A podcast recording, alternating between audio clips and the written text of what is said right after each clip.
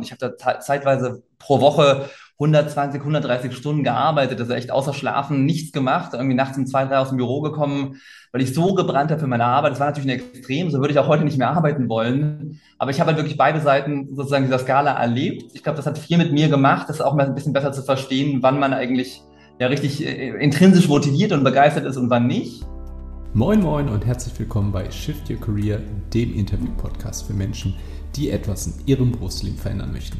Mein Name ist Marcel und ich spreche für dich mit erfahrenen Karrierecoaches, mit Glücksforschern, mit Entrepreneuren, mit Künstlern, mit Experten der neuen Arbeitswelt und den Leuten, denen bereits ein Quereinstieg geglückt ist. Egal, ob du dich aus der Festanstellung neu orientieren möchtest, mit der Teilzeit liebäugelst oder planst, als Selbstständiger richtig durchzustarten, hier gewinnst du Klarheit für dein Leben und deine berufliche Zukunft. Mein heutiger Gast ist Steffen Reitz von der Happy School. Steffen Reitz ist Life Coach und war vor vielen Jahren mal als Unternehmer im Bereich künstliche Intelligenz unterwegs. Über ein persönliches Schicksal, Stichwort Burnout, Depression, hat es ihn schlussendlich dazu geführt, anderen Menschen bei ihrem Purpose zu unterstützen und aufzuzeigen, wie man aus diesem Loch, ja, in dem sich vielleicht manche von euch auch befinden, wieder herausfindet.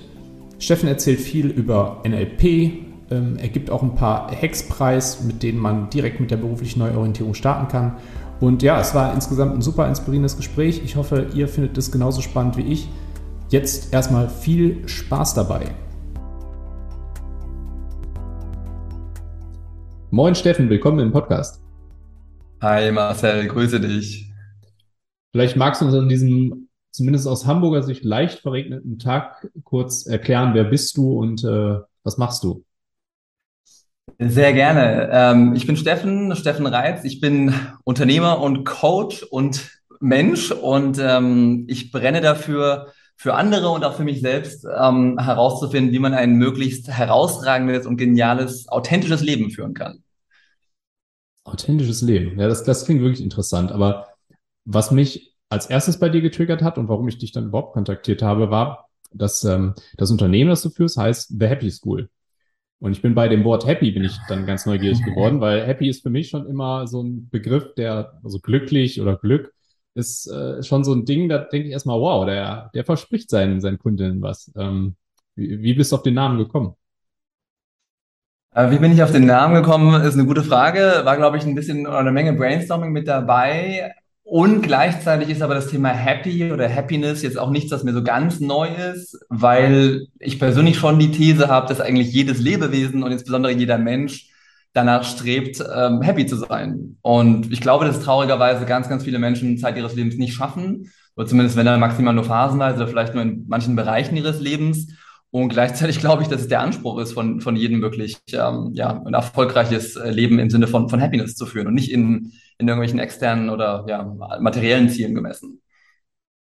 Wie bist du zu dieser Überzeugung gekommen? Also vielleicht kannst du uns mal so vor der ganzen Gründung so ein bisschen reinholen. Wer, wer, wer ja. vorher? Wie, wie ist das alles entstanden? Also ich glaube, da hole ich mal so ein bisschen aus. Also ich lebe ja auch Authentizität und Ehrlichkeit, deswegen packe ich da auch mal so ein bisschen, äh, ein bisschen aus. Also ehrlicherweise ging die Reise bei mir los ähm, mit, mit einer Krise, und zwar mit einem richtig heftigen Loch. Ich habe ähm, ich hab was recht Generalistisches studiert, nämlich Wirtschaftsingenieurwesen, äh, damals in Karlsruhe.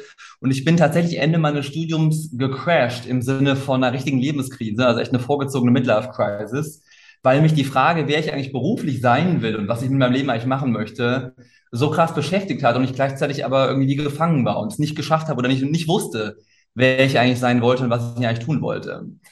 Und ich bin dann während meiner Diplomarbeit tatsächlich in eine, in eine richtige Depression äh, gestürzt, ähm, hat mich wirklich richtig komplett aus der Kurve gehauen. Und ich glaube, das war das erste Mal, dass ich mich damit beschäftigen musste. Wie will ich eigentlich selber mein Leben führen? Und insbesondere, warum spielt meine Psyche eigentlich gerade mir so einen Streich und, ähm, und warum geht's mir gerade nicht gut? Und ja, dann war es zwangsweise eben äh, für mich eine Therapie und ähm, ja, die, die Beschäftigung mit dieser Frage, was ist eigentlich, was bin wirklich ich und was, was macht mich wirklich aus im Kern? Nicht meine Eltern, nicht die Gesellschaft, nicht Konventionen um mich herum. Das wurde dann echt zu so einem, ja, zum Antrieb und ähm, ich habe dann quasi als Befreiungsschlag daraus ähm, einen, mich entschlossen zu gründen, also eine Firma zu gründen und nicht auf den klassischen Arbeitsmarkt eben zu gehen und mich in, in irgendein Anstellungsverhältnis zu begeben. Und das war so das erste Mal, wo ich gemerkt habe, okay, krass, wenn ich meiner inneren Stimme folge und wirklich genau mein eigenes Ding mache, scheißegal, was andere Leute dazu sagen und wie viele Leute mir davon abraten mögen. Und es waren in meinem Fall eigentlich fast alle. Ähm, wenn ich meiner inneren Stimme folge, dann, dann geht es mir blendend, dann geht es mir herausragend. Und das war für mich der Startpunkt von meiner, meiner beruflichen Reise, habe dann ja eine Firma gegründet und, ähm, und dann ein paar Jahre später kam ich an dem ganzen Thema positive Psychologie und, ähm, ja, und Leadership-Entwicklung vorbei und das hat mich dann wirklich äh, komplett in dieses diese New Work Bubble, nenne ich es jetzt mal, reingetrieben und seither ist eigentlich meine Faszination tatsächlich da für, was macht Menschen eigentlich wirklich intrinsisch glücklich und insbesondere, welche Rolle spielt Arbeit eigentlich in dem Kontext? Du hattest vorhin gesagt, du hast eine Firma gegründet. In welchem Bereich war das? Was, was hat die Firma gemacht? Ähm, das war ein klassisches Software-Startup, also Software-Tech-Startup, also künstliche Intelligenz, die die Vision hatte und auch heute noch hat, die, die Menschheit von Papierkram zu befreien, sodass Menschen mehr Zeit haben für die, für die wichtigen Dinge im Leben. Wie, wäre das kein Ansatz gewesen, zu gucken, ob ich jetzt mit einer KI vielleicht auch irgendwo einen Ansatz finde, das mit dieser Purpose-Findung oder beruflichen Neuorientierung äh, zu kombinieren? Ja, gute Frage. Also ich, ähm, also zum einen bin ich ja dann raus aus der Firma nach neun Jahren, weil ich diese Sinnfrage, diese Purpose-Frage mir, mir selber gestellt habe oder vielmehr, weil die Frage eigentlich immer dringlicher in mir selber ähm, ja, hochkam die Firma war dann Investoren finanziert, haben Millionen aufgenommen. Das heißt, es war dann auch nicht, so, dass ich komplett frei war, sondern natürlich auch gewisse Restriktionen anhatte. Ähm, die Firma ist immer größer geworden und ähm, es war dann schon so, dass ich mir das dann rausgegangen bin 2019 und dann erstmal die Frage gestellt, gestellt habe, was will ich eigentlich wirklich mit meinem Leben machen? Und da war eigentlich Software, hat dann erstmal keine wirkliche Rolle gespielt. Also ich wusste, dass was mich eigentlich wirklich interessiert, ist die Arbeit am Menschen und wirklich Menschen ja, glücklich zu machen in irgendeiner Form. Zu deiner Frage KI, kann KI eine Rolle spielen in dem Kontext, Menschen zu helfen, ein erfolgreiches, ein glückliches Leben zu führen? Ja, glaube ich schon. Da gibt es ja auch schon sehr erste Ansätze. Ich glaube, das ist aber schon erstmal noch sehr, sehr weit in der Zukunft.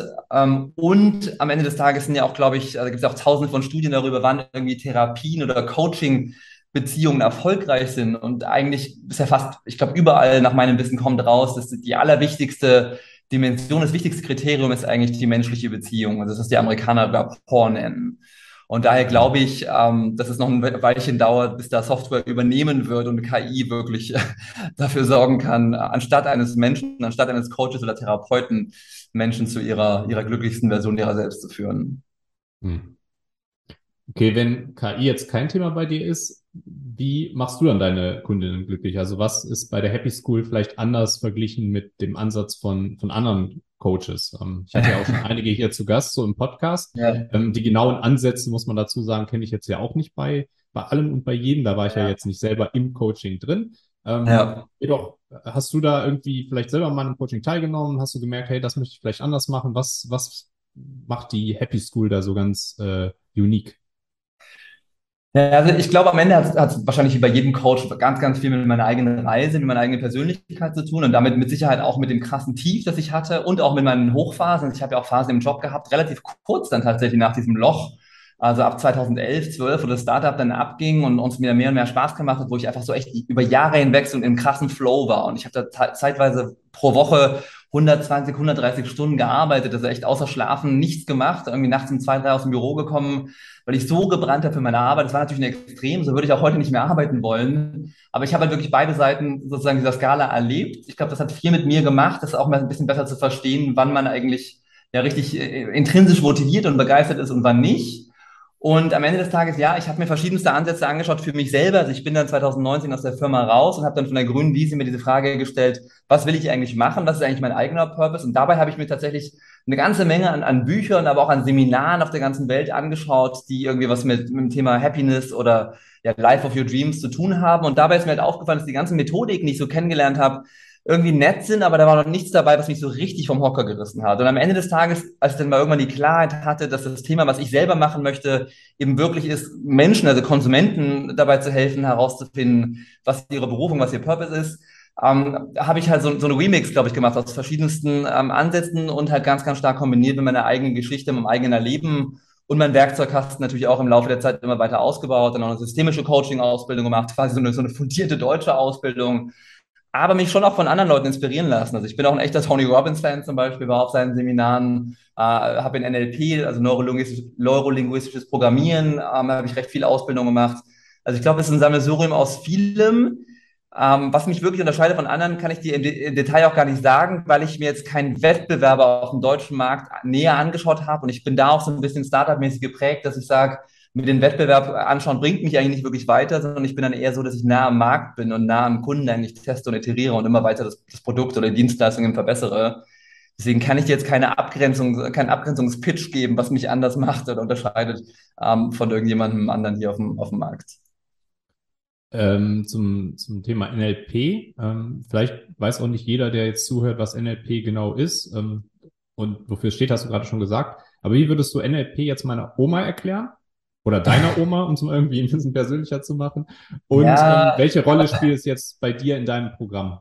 Ja, also NLP ist letzten Endes ein, ein, Forschungsfeld, das sich mit der Frage befasst, wie unser Hirn eigentlich funktioniert und insbesondere, wie, wie unser Gehirn dazu führt, dass bei manchen Menschen psycho, psychologische oder ja, Psychokrankheiten, psychosomatische Traumata entstehen ähm, und bei anderen Menschen äh, das Hirn sozusagen zu maximalem Glück, zu maximaler Euphorie fast das ganze Leben über, überführt. Und es geht zurück auf zwei Amerikaner, ähm, Richard Bandler und John Grinder, ein, Linguist und Mathematiker, die eigentlich so das, den Algorithmus des Gehirns verstehen wollten. Und die haben damals festgestellt, so in den 60er, 70er Jahren des letzten Jahrhunderts, dass es ganz, ganz viele Therapien, Gesprächstherapie, Formate gibt, wo Menschen jahrelang in eine Therapie gehen, ein, zweimal die Woche, und sie eigentlich selbst nach fünf Jahren noch kaum was getan hat.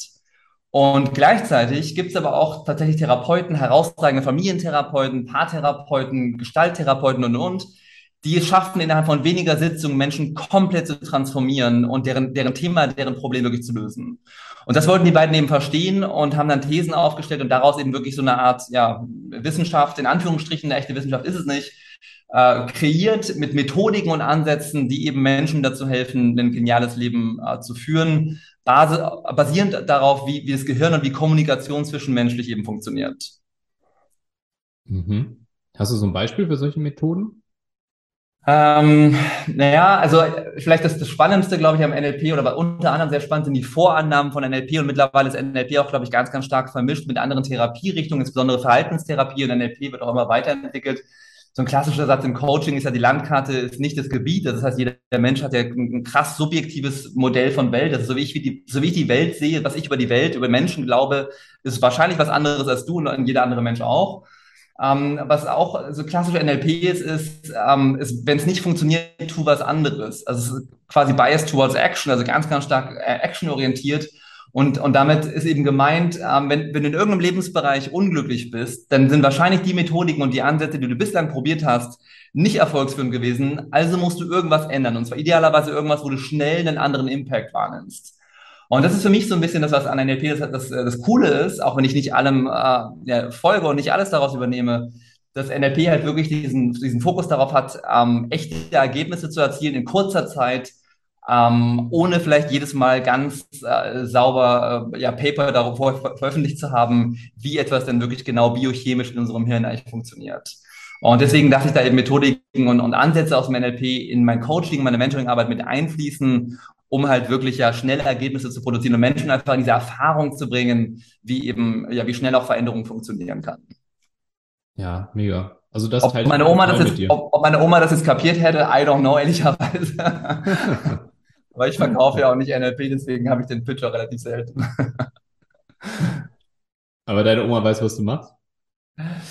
Ähm, du meinst, wenn die, die beiden Omas von der Wolke runterschauen? Äh, ah, okay. nee, wissen sie, wissen sie nicht, dafür sind sie schon zu lange weg. Aber wenn sie zuschauen, dann, dann wissen sie es und dann wüssten sie wahrscheinlich auch, dass es ziemlich gut zu mir passt, weil ich glaube, ich schon immer so eine, so eine gesunde Neugierde hatte, auch schon mal sehr einfühlsam war, auch schon immer sehr, eher so auf der sensiblen Seite. Manchmal, glaube ich, gesellschaftlich für einen Mann äh, mich für zu sensibel gehalten habe. Und ich glaube, dass sie sagen würden, meine Omas, dass es ziemlich gut zu mir passt, was ich hier mache. Also meine Unternehmer, meine Unternehmerfaszination zu kombinieren mit dem ja, Mensch sein und Menschen zu helfen, ein, ein geniales, äh, authentisches Leben zu führen. Ich glaube, das passt ziemlich gut, auch in Ihrer Sicht für, für mich, ja. Ich will noch gerne zu einem Punkt zurückspringen, bevor ich ihn nachher vergesse. Ähm, du hast ja eingangs erklärt, dass du ein ziemlicher Workaholic früher warst, der dich dann schlussendlich auch sogar in die äh, Therapie gebracht hat. Du hast dann gesagt, heute würdest du das so nicht mehr machen. Wie lebst du denn eigentlich heute? Was hast du ähm, daraus gelernt? Wie, ähm, wie ist dein Leben heute so äh, ja, gestrickt?